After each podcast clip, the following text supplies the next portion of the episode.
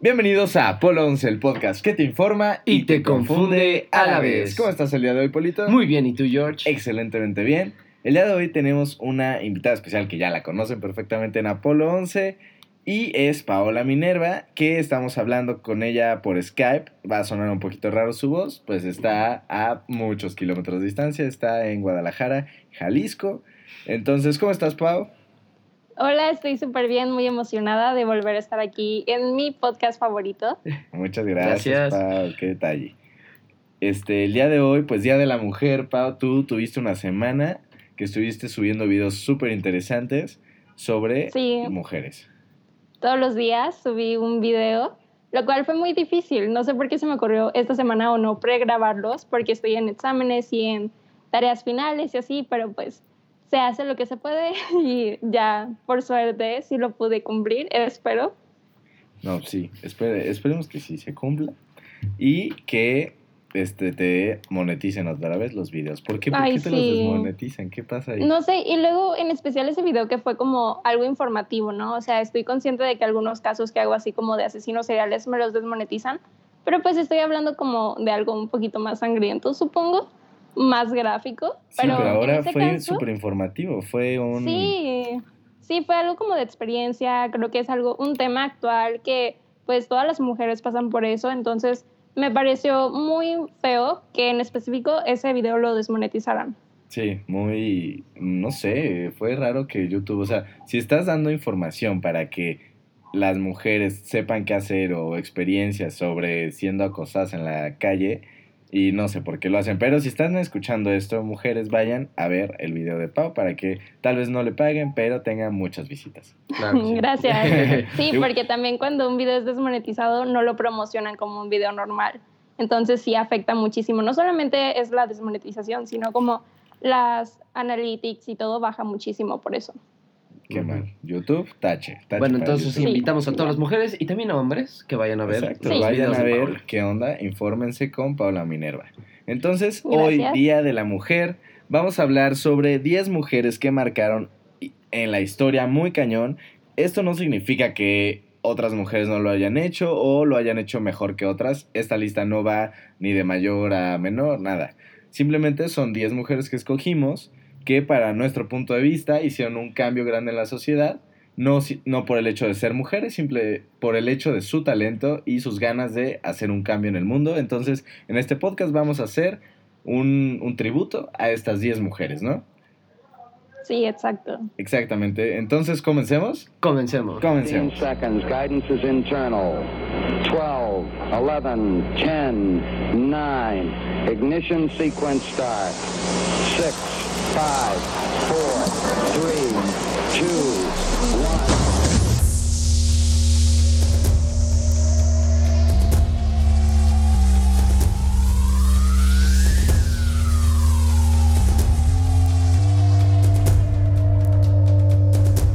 Y bueno, comencemos con el podcast del día de hoy. 10 mujeres que marcaron la historia del mundo. Y pues todo, ¿no? O sea, si cambias el mundo es porque entraste en la historia y porque hiciste un deber como humano, no como mujer ni como hombre. Claro que sí. Entonces, comencemos. Primer persona, Paul. La primer persona es Cleopatra. Cleopatra. Mm, hace mucho, ¿eh? Sí. Mucho tiempo. Bastante. Mucho tiempo. Cuéntame un poquito de ella, George. Pues un poquito de ella, pues lo básico, ¿no? Eh, fue, ¿cómo se dice?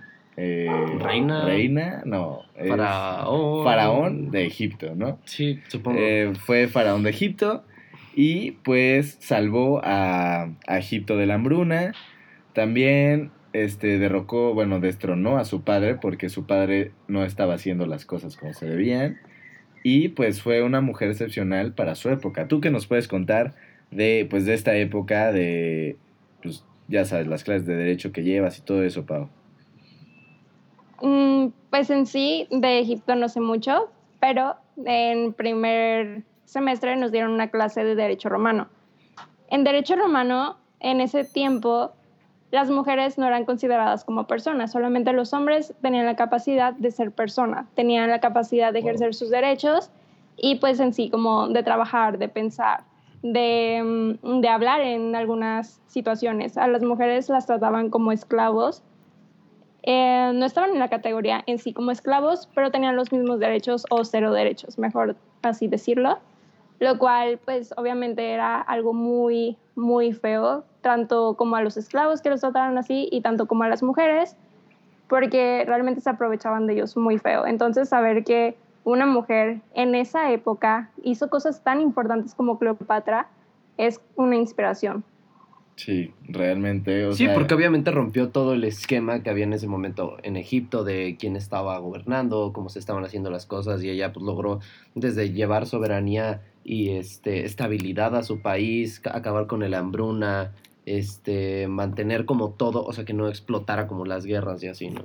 Exacto, qué, qué fuerte tomar este papel siendo, o sea, siendo socialmente aceptada de esa manera y tomar las riendas del el país. O sea, Egipto en ese entonces era potencia, primer potencia mundial. Sí. Y pues, wow, un aplauso para Cleopatra. Espero que haya muchas más mujeres que tengan la fuerza y la pues el valor de hacer este tipo de cosas, aunque la sociedad eh, acepte o no este tipo de movimientos, ¿no? Es que realmente es increíble lo que ella hizo, porque para empezar, todo lo que hizo por su país y mm, cómo les dio esa estabilidad que no tenían. Y aparte, el ser mujer, o sea, lograr todo eso y siendo mujer cuando era, mm, pues, no tenías derechos, no, no tenías palabra, tu voz no contaba para nada. Entonces, saber que eso lo logró una mujer es muy impactante. Pues sí, realmente es un hecho que cambió la historia. Desde ese punto yo creo que es el primer punto en la historia en el cual este, las mujeres dicen, hey, no nos tomen así, somos igual o mejores que ustedes. Sí. Entonces pasemos a la segunda personita, Paul. la segunda personita para mí es la, bueno, la que más me gustó y la más impresionante. más interesante. Cuéntanos, así tú toda, cuéntanos. Bueno, ella es Hipatia, de, sí, Hipatia de Alejandría. Exactamente. Básicamente ella era, este, lo que logró es impresionante, o sea, fue la última filósofo de la época clásica. Este, fue la primera mujer en dejar una huella imborrable en, la, en, las, en el ámbito de las matemáticas, sobre todo en el álgebra.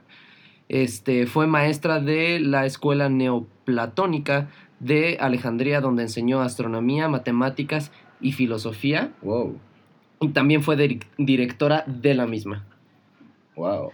Y esto, o sea, socialmente, ¿cómo está visto? Digo, socialmente en ese momento los filósofos, matemáticos y así, pues eran la mayoría eran hombres. En este caso ella pues ya estaba en el mundo. Su padre era igual director de la misma escuela. Ella aprendió todo con su padre, pero lo que, o sea, de hecho al principio fue de sus mejores alumnas y en poco tiempo se volvió mucho mejor que su papá y empezó a sobrepasar todo esto de su padre en matemáticas, en álgebra y en todo, ¿no? Y para mí, ¿qué es lo que me se me hace más padre de esto? Que ella realmente estaba luchando por su oportunidad. O sea, no era de quiero abrir un campo, sino lo abro porque yo quiero, ¿no? Exacto. Es otro, otro ejemplo de, igualmente que Cleopatra, no lo hizo por ir en contra de la sociedad, sino porque lo quiso hacer, porque lo quiso y tenía la capacidad manera de, sueño, de hacerlo. Exactamente. ¿Tú qué opinas, Pau?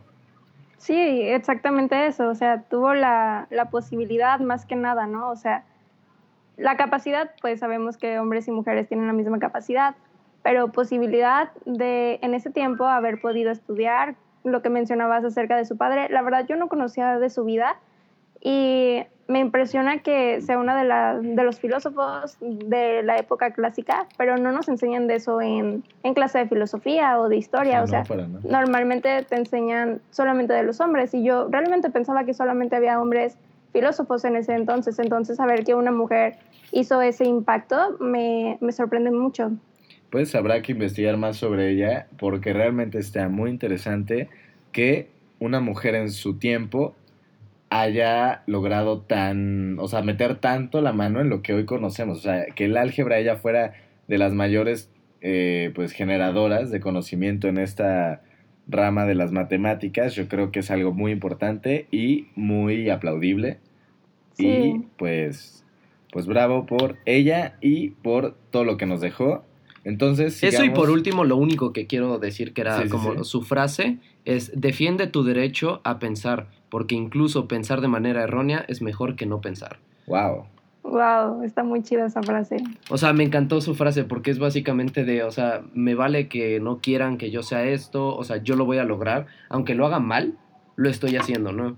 O sea, no me estoy quedando en la comodidad, ¿no?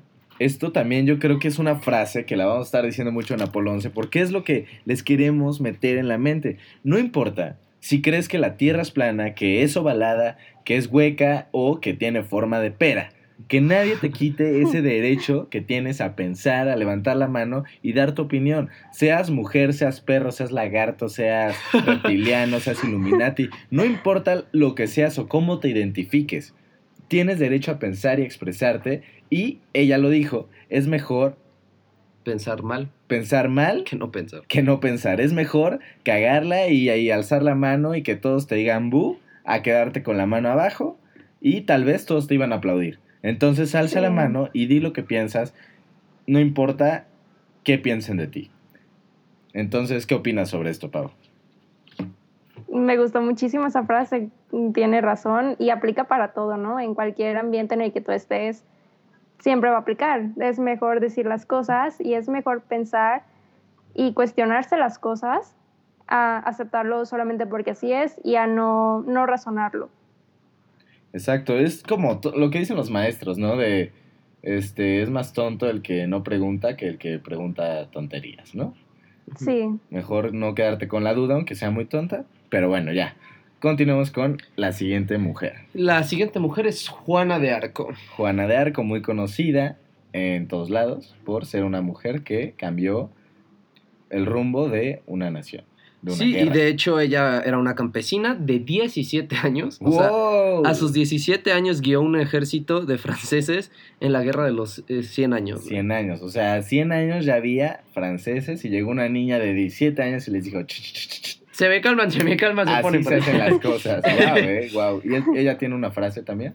Ella tiene una frase que dice, los hombres pelean, solo Dios da la victoria. Wow. O sea, ella se refería a los hombres como a los humanos, ¿no?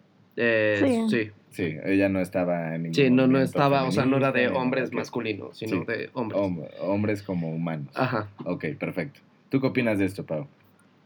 Me impresiona bastante que a tan corta edad haya logrado tanto, o sea, toda una nación es, pues, para aplaudirle. Sí, cañón. Sí, de hecho ella fue como el punto clave para que se ganara la guerra de los 100, años. Sí. Qué, qué impresionante. Y pues que aquí otra enseñanza, no importa la edad que tengas, no importa de dónde vengas, de dónde vengas, porque ella era una campesina de 17 años. Si tienes el valor y las ganas de hacer las cosas, yo creo que nada te tiene que impedir. O sea, vivimos en una sociedad que muchas veces te pone barreras. Pero si realmente tienes las ganas, o sea, el querer es poder. Entonces, si tienes las ganas de hacer las cosas, no importa si tienes 17 años y te dicen, no, es que tienes que ser mayor de edad para tener decisión o no, no, no. Mira, tú eres una persona y con eso tienes para hacer lo imposible. ¿Tú qué opinas a eso, Pau? Algo que acabas de decir y me parece súper, súper importante es eso. O sea, si quieres hacer algo, lo puedes hacer. Y es un claro ejemplo que nos dan todas estas mujeres de las cuales hemos estado hablando y las que vamos a seguir hablando en, en el podcast es que todas estas mujeres querían hacer algo y lo consiguieron, no les importó su situación, no les importó si tenían derechos o no, cuántos años tenían, en serio que es una maravilla cómo ellas superaron todo eso y consiguieron pues lo que lograron hacer y ser reconocidas en toda la historia. Exactamente, es pues, o sea, y aparte en su tiempo también, o sea, en su tiempo es algo, se podría decir hasta mágico, ficticio, que alguien, pero también yo creo que existían más oportunidades en ese tiempo para las personas en general, de que un campesino podía levantar la mano y hacer lo que quisiera, que hoy en día que entra más esta concepción que... De que tienes que tener estudios, tienes que ser... sí, o sea, que tienes más limitaciones. O sea, realmente en esa época quien quería, neta, quien lo quería, lo lograba Probablemente actualmente no es que no pase eso, pero hay muchas más barreras que te pueden llegar a decir, no, mejor ya no, que no sé qué. O sea, realmente aquí, o sea, actualmente las ganas tienen mucho que volver. O sea, realmente lo quieres hacer, lo vas a lograr. Si no. Exactamente. Y yo, pues, les vuelvo a decir, no se dejen limitar por nadie. El único límite aquí son ustedes mismos. Entonces pasemos a la siguiente mujer. La siguiente mujer es Sor Juana Inés de la Cruz. Mm, bastante conocida por el billete de 200 pesos.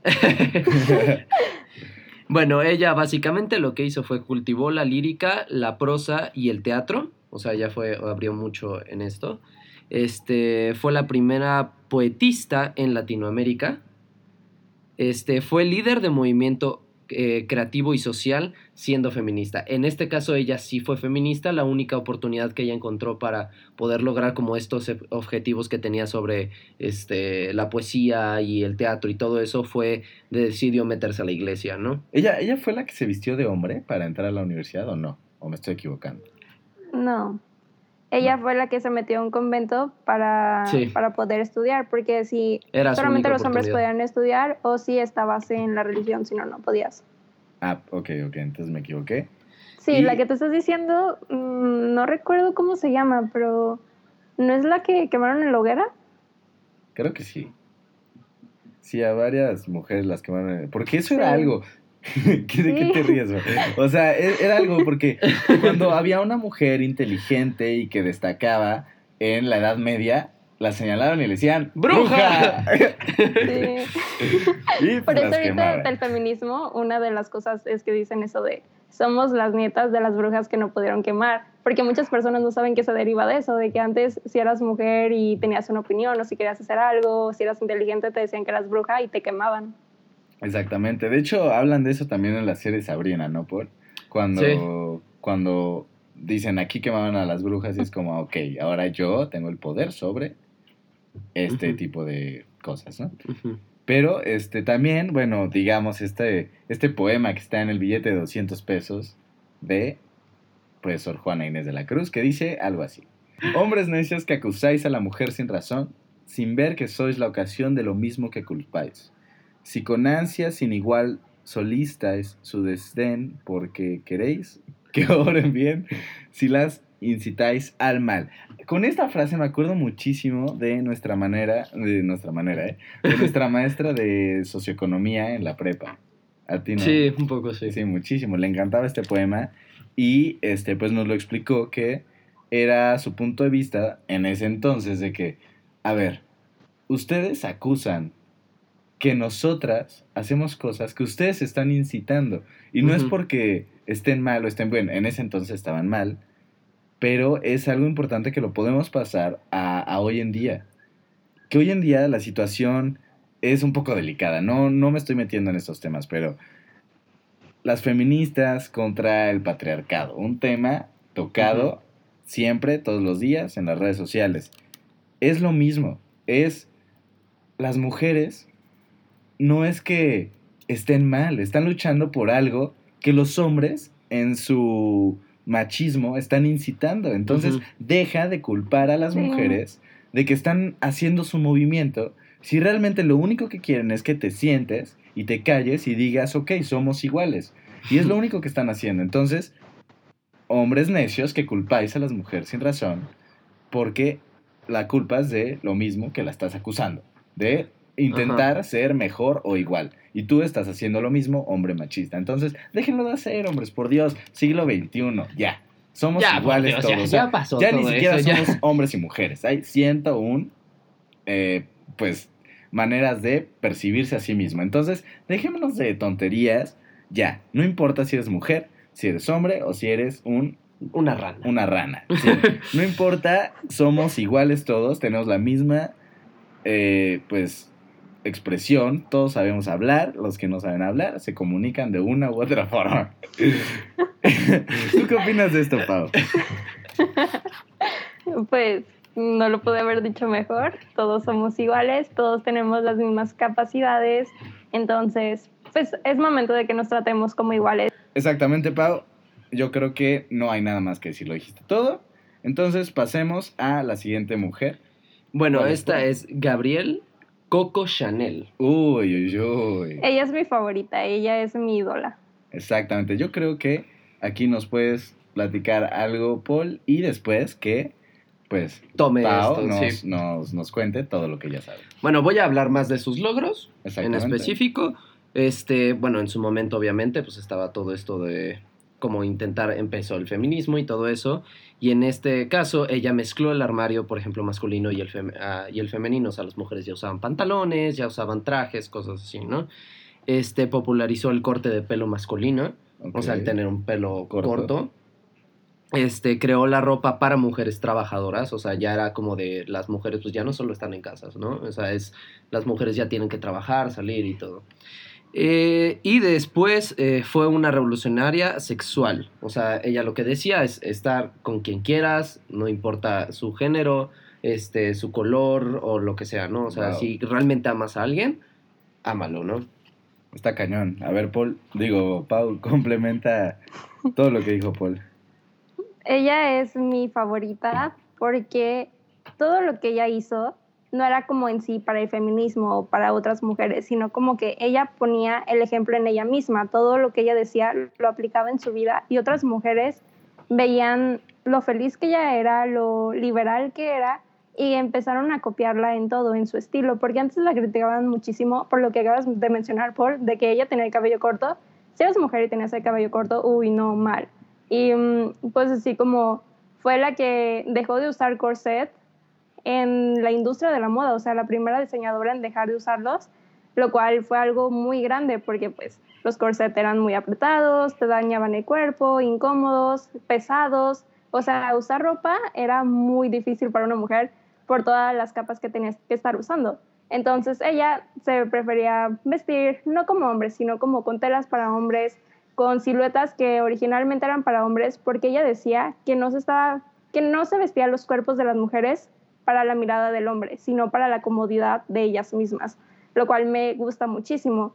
Y en sí ella como persona era muy fuerte, era muy inteligente y tenía siempre en la mente lo que quería hacer y lo que no quería hacer. Era una mujer muy decidida y por eso la admiro tanto.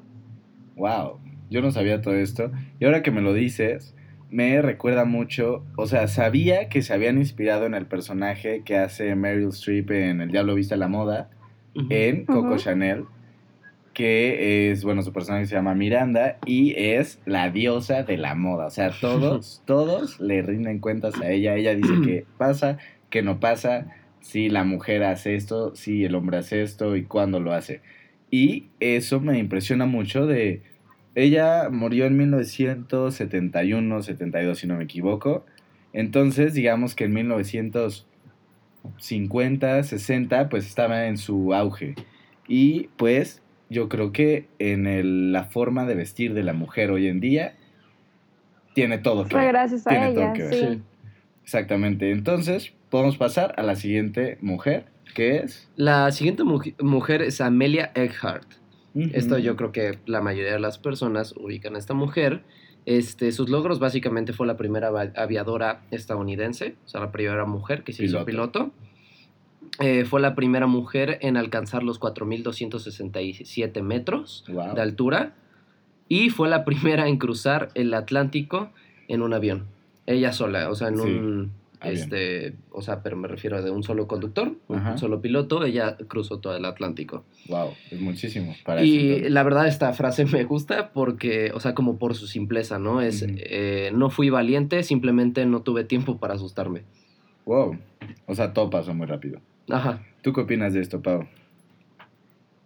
Mm, me impresiona bastante saber que toda la distancia que recorrió y más porque la, o sea, no le tenían fe a ella, no la dejaban. Creo que su papá era quien no la dejaba ni siquiera subirse a un avión, pero ella no le importó lo que le decían las otras personas y logró su sueño. No, de hecho ella estudió y ella estuvo ahorrando muchísimo tiempo para tener su primer avión y era un avión este monoplaza que era amarillo y de hecho le pusieron canario porque ella aprendió, o sea, por su, o sea, obviamente en una escuela y todo, pero aprendió Sí, eso, se compró su avión y empezó en la granja de su padre a volar el avión. Wow.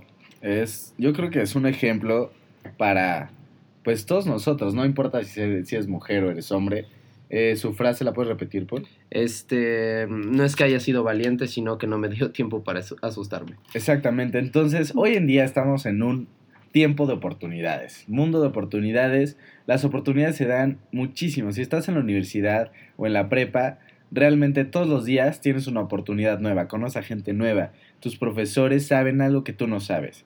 Y entonces yo creo que es este, pues, que tienes que estar al día, tienes que estar día a día luchando por lo que quieres, por tu sueño, y no tiene que existir. Ahora es como forzar la frase de, de Erhard, eh, no, no darle tiempo al miedo, no darle espacio al miedo en tu vida y hacer lo que tienes pues que hacer. estar haciendo de todo, ¿no? O sea, porque imagínense que cuando era, o sea, algo que imagínense que ella no, no, hubiera habido aviones, pero se hubiera esforzado para tener aviones, a lo mejor hubiera podido hacer eso, ¿no? O sea, en este caso, no, no se limiten porque lo que están soñando no existe o no es posible. Ustedes lo pueden hacer posible, ¿no? O sea, el Internet, cuando nosotros este, nacimos o cuando mis padres nacieron, ni siquiera existía, no se dislumbraba. Actualmente, ¿cuántas personas trabajan de Internet y creando contenido y cómo estamos haciendo esto nosotros, no? Entonces, no se limiten por algo que no existe. Exactamente, también la frase de piensa fuera de la caja es esto, es,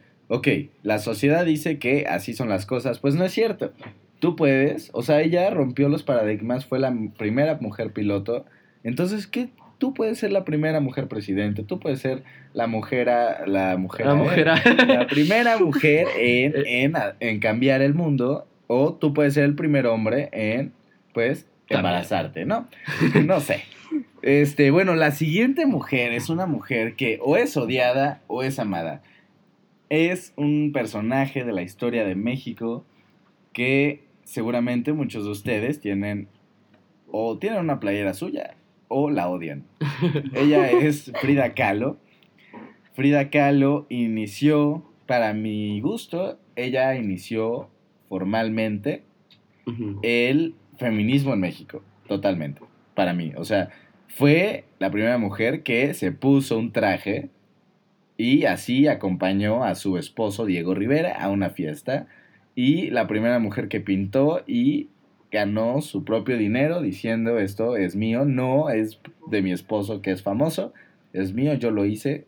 y obviamente rompió como todos estos conceptos, sobre todo en el arte, aquí en México, ¿no? O sea, ella logró como meterse y decir, ¿saben qué? O sea, no me importa que sean un montón de muralistas, este, obviamente por el ambiente en el que estaba Diego Rivera, y ella dijo, sabes que yo voy a hacer mi propio arte y todo lo que hacen ustedes está padre, pero voy a hacer algo nuevo, ¿no? Exactamente. Y también, este, ella sí, yo creo que ella sí iba con puño bien duro contra los hombres. Sí. O sea, ella sí no era de, es que él no, no tenía un filtro, ella veía hombre y pum. ¿Sabes? O sea, porque en ese tiempo en México después de la revolución. Sí, pues todo era muy, muy, todo muy, machista, pero asquerosamente machista de que, o sea, bueno, todavía se da en muchos pueblos de México, pero de que escogían casi con quién te casabas, por qué y cuándo te casabas, casi cuándo tenías y podías tener relaciones sexuales. Entonces ella rompe este paradigma de, a ver, a ver, a ver, a ver, yo soy mujer, sí, y tú eres hombre. Y pues traía tronándose los dedos a todos los hombres. ¿Tiene una frase, Paul? Sí, tiene una frase que pies para que los quiero si tengo alas para volar. Exactamente. ¿Tú qué piensas de esto, Pau? Creo que ella es muy importante, en especial en nuestra historia, en especial en México, pero es una artista reconocida internacionalmente. Entonces, es increíble lo que ella ha logrado y también porque pues rompió con esos estereotipos de belleza también, ¿no? Porque sabemos que ella no era, no es tradicionalmente lo que se considera como bonita, en ese tiempo menos y en actual tampoco, pero a ella no le importaba tanto como, como su físico, sino como ella se veía a sí misma, lo cual me parece muy bueno.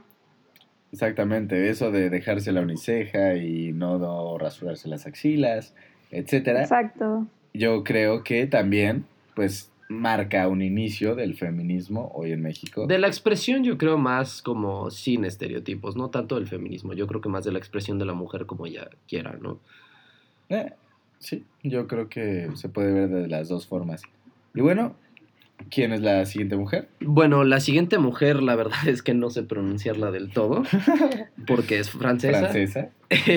y se llama Simone de Beauvoir.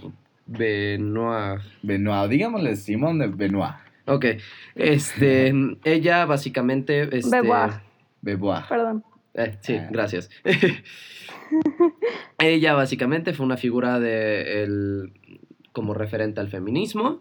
Este, fue una filósofa francesa que criticó como pocas eh, la, la, perdón, la opresión y la conducción social hacia la mujer, o sea, cómo se estaba llevando todo lo, o sea, cómo se trataba la mujer y todo esto, ¿no?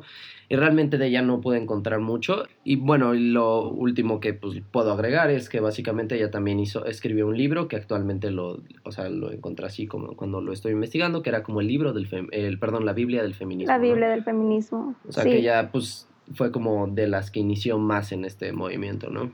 Exacto, yo eh, intuyendo, no, no, tampoco tengo el gusto de conocer su trabajo, pero intuyendo lo que acabas de leer, puedo especular que ella empezó el movimiento bien estructurado, empezó el movimiento estudiado, este, lo proyectó bien, lo fundamentó bien y escribió no uno, sino varios libros en el cual este, pues ponía su estudio de por qué tenemos que ser iguales. No por qué la mujer tiene que este, ir pateando cabezas. Porque también existe hoy en día y es algo que se tiene que decir, no se puede callar, no se puede censurar. Hay feministas que son radicales y dejan de ver eh, la igualdad como, como un fin. Ellas quieren ser superiores y Y ya el problema ya no es con necesariamente con el sistema y como las han tratado durante los años, ¿no? Sino ya es más directo hacia las personas. Entonces, si eres mujer o eres hombre y nos estás escuchando y te interesa saber más sobre el feminismo y realmente cómo llevarlo a cabo, porque seguramente si tienes 13 años y tu amiga vio un video en YouTube de que es feminista, yo creo que es un movimiento muy importante hoy en día. Pero hay que tomarlo en serio, o sea, no Exacto. empezar a decir es que odio a todos. No, y que no, sé no hay que tomar, es un tema que vamos a tocar en Apolo 11 próximamente, que es la posverdad, que es, son noticias que pueden ser falsas o, eh, o verdad o reales o ciertas que eh, pues rompen barreras, se hacen virales y están en todos lados y no te dejes llevar por eso. Es lo que siempre decimos en Apolo 11, hay mucha información, no lo hagas, Doble entonces desinformación. Yo creo que una, pues, información sumamente confiable sobre el feminismo, que es algo cierto, es algo que se tiene que tratar, es algo preocupante, más en la Ciudad de México, porque hay feminicidios, hay mucho Hay muchos- machismo hoy en día. Yo estoy a favor del feminismo, pero un feminismo real, un feminismo con bases como eh, lo toca Simón de Babua, ¿cómo, cómo era? Beauvoir. Beauvoir. Simón de Beauvoir. Sí. Entonces, si les interesa, búsquenla y lean su libro, porque de ahí empieza. Entonces, Algo, ¿sí? ¿Sí. Pau? algo que quería agregar es que, aunque ella escribió el libro hace mucho, son cosas que siguen siendo base para el feminismo actual. Entonces es muy importante como la trascendencia que ha tenido las palabras y las acciones que ella tenía. Exactamente. Y, eh, pues sí, yo creo que un estudio no, no pierde... Su no validez es- con el No es tiempo. temporal, no es temporal. Y lo podemos tomar como con otros estudios. Newton, sus estudios, sus leyes no Siguen son aplicando. temporales. Siguen hoy en Sí. día, entonces es lo mismo. Si hay un estudio bien fundamentado, el tiempo es relativo. Entonces, sigamos con eh, la siguiente, que yo creo que es una de mis favoritas. Yo creo que es una de las importantes, sobre todo para Apolo 11. Exacto. Pero es Anna Fisher. Anna Fisher. Anna Fisher fue la primera, o sea, ella pues no tiene como mucha historia como en algunas otras mujeres que hemos hablado, pero pues, realmente rompió eh, completamente lo que existía, ¿no? O sea, Exacto. que Anna Fisher fue la primera mujer, la primera madre de familia que llegó al espacio. Wow. La primera mujer astronauta. Fue a romper Wow. paradigmas duro. Y aquí también, otro paréntesis, no es que ella haya dicho, soy mujer y lo voy a hacer. No, no, no. No, estudió y Ella tiene estudió desde el maestrías. y- principio, tiene doctorados, tiene maestría y ese era su sueño. Y nunca metió por delante su género.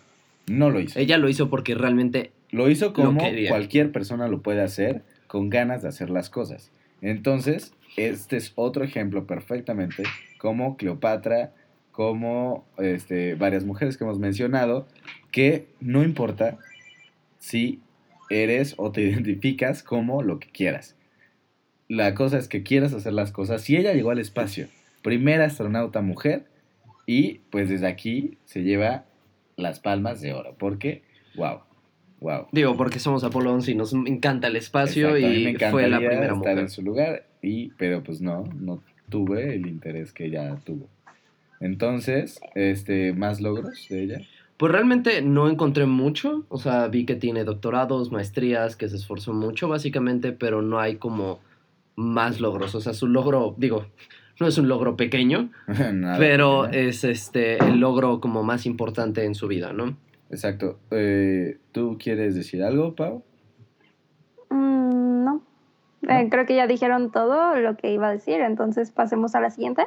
Entonces sigamos con la siguiente mujer. Bueno, la siguiente es Malala. La siguiente y última mujer más importante, más actual. Yo creo que es la mujer más actual, que tenemos más, pues, historia de ella, más reciente, más Y que sus logros han sido igual muy altos. Empezamos por un premio Nobel de la Paz. Sí, a sus, es la mujer y creo que la persona Más, la persona más más, joven. Que ha conseguido un, un un premio, premio, Nobel Nobel. de la Paul, Paz. o Paul, sea. cuéntame, cuéntame cómo empieza el premio Nobel. Tú me dijiste esta historia y me impresionó mucho.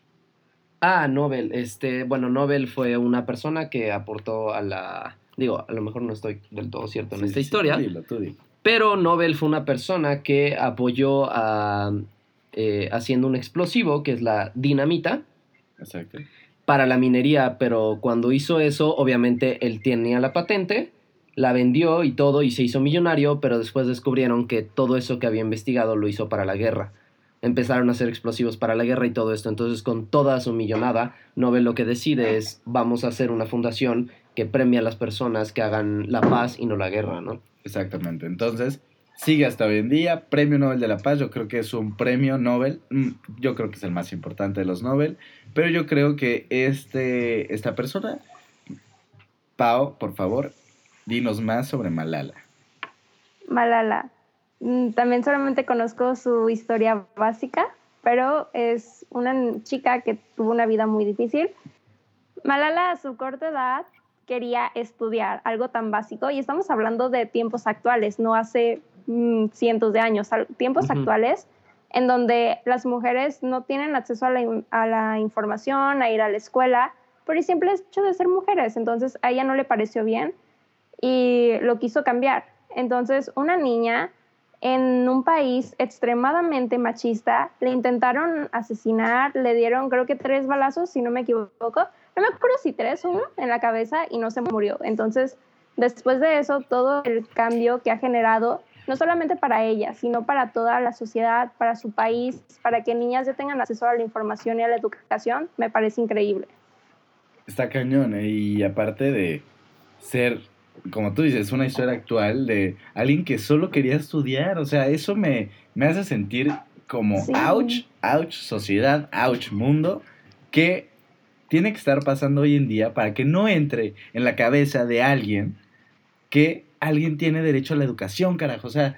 ¿En qué No, y de sociedad hecho- estamos? ¿En qué cloaca estamos metidos para, este, para pensar ese tipo de cosas hoy? O sea, por favor, sociedad. Y de hecho lo que yo estuve leyendo es que una de las grandes motivaciones para hacer lo que hace actualmente Malala era su papá.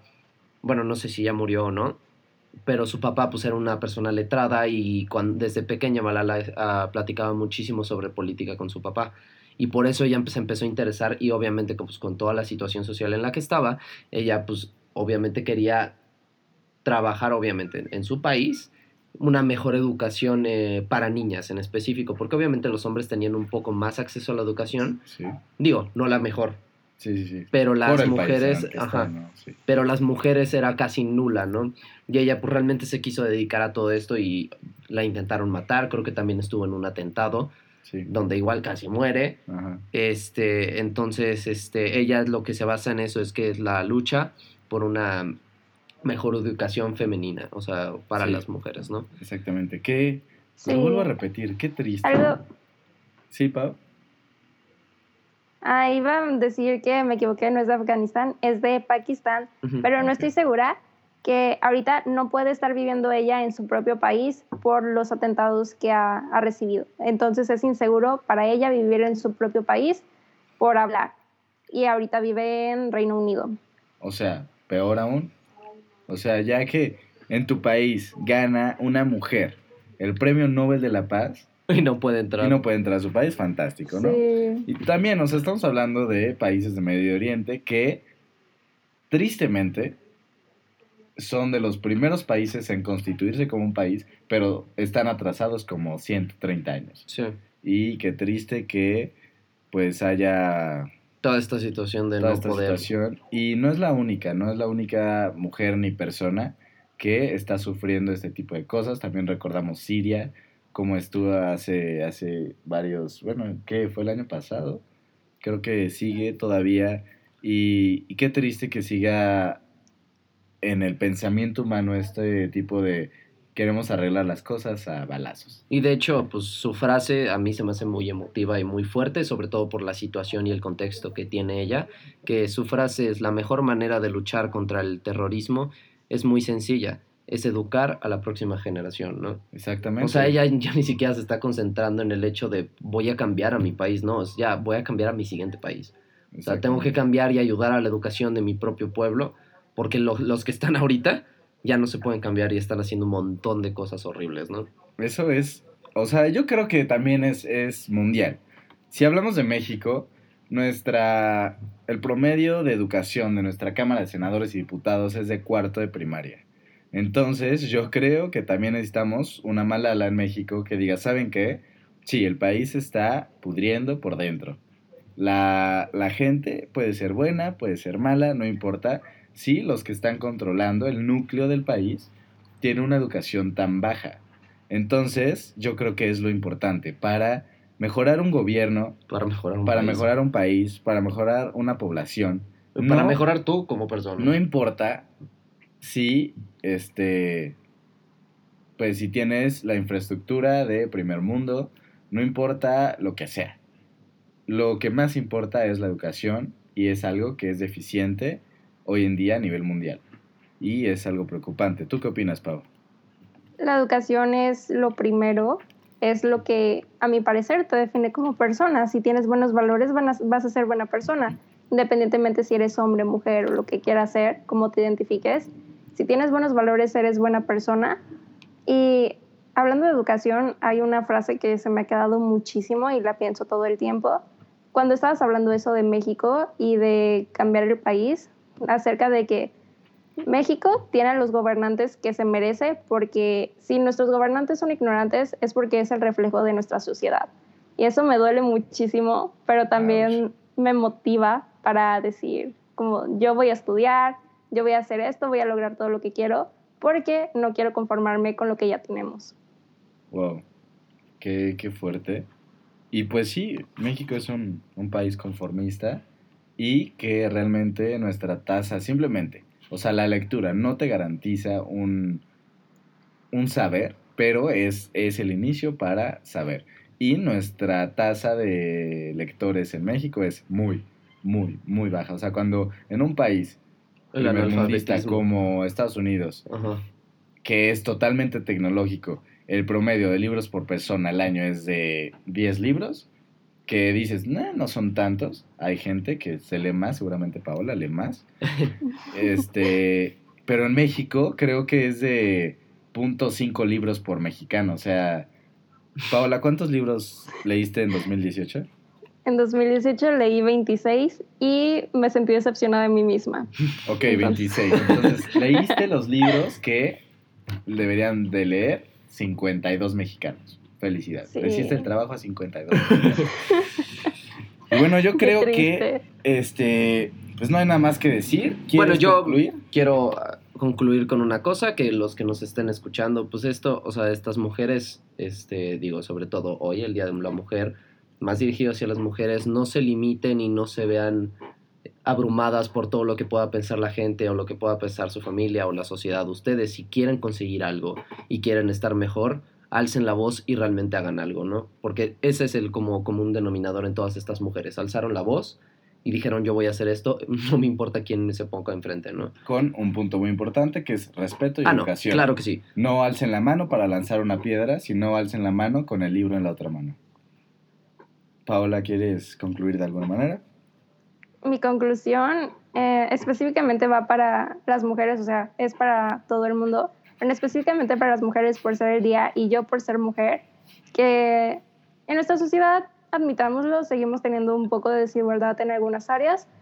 Esperemos que cambie, pero mujeres mm, luchen por, por ustedes mismas. Si quieren algo, lo pueden conseguir, pueden hacer todo lo que ustedes se lo propongan, también hombres obviamente, pero mm, en, al menos a las mujeres nos educan como de que, sí, por ejemplo, yo quiero ser abogada, te educan diciendo, ah, sí, puedes ser abogada, pero no es como de tú vas a ser la presidenta, ¿sí me entiendes? La, la presidente. Y yo pensar así como, si yo quisiera, yo puedo hacerlo. Es eso, si sueñas grande, lo puedes conseguir, pero esfuérzate por eso, lucha por eso. Exactamente. Eh, pues yo creo que dijiste algo muy importante, que es luchar. Hoy en día eh, estamos estereotipados a que el hombre puede conseguir algo sin luchar y la mujer tiene que luchar el doble para conseguirlo. Y no es cierto. Es una mentira. Ya siglo XXI ahora en los ojos. Mi conclusión es muy fácil, muy rápida y yo creo que muy profunda. Que es, no importa si eres hombre, si eres mujer. Lo he dicho en todo el podcast del día de hoy. Si quieres algo, lucha por ello. Si quieres una educación que realmente sea y creas necesaria para ti, alza la mano. Vivimos en un país, por lo menos en México, que la educación es gratuita. Desde el kinder hasta la universidad, la educación es gratuita. La UNAM es una de las mejores universidades a nivel mundial. ¿Qué pasa con México? ¿Qué pasa tú mexicano, tú mexicana, que estás sentado en tu casa llorando porque no te dejan hacer algo si tú no lo quieres hacer. Yo creo que la sociedad en día, no en México, en el mundo, tiene miedo de ser. Por lo tanto, no hacen. Entonces, hoy te invito, desde Apolo 11, hablando por Paul y por Paola. Si tienes un sueño, párate de tu cama, párate de tu silla y ve a hacerlo. Ve a hacerlo. No esperes a que alguien llegue y te diga, ah, mira, aquí está él lo que necesitas para hacer tu sueño. No, eso no va a pasar nunca. Entonces te invito a levantarte y hacer cosas por ti. No esperes a que tus papás te paguen la universidad. No esperes a que tu jefe te vaya a buscar y te pague. No. Párate y hazlo por ti. Puedes cambiar el mundo como estas 10 mujeres. Y pues muchas felicidades mujeres, les mando un abrazo. Espero que la situación actual en el mundo cambie. Todos somos iguales todos deberíamos de ser iguales. Les mando un abrazo y bueno, yo creo que no hay nada más que decir. Mi nombre es Jorge Roldán. Mi nombre es Paula Nosh. Mi nombre es Paula Minerva. Y esto es Apolo 11.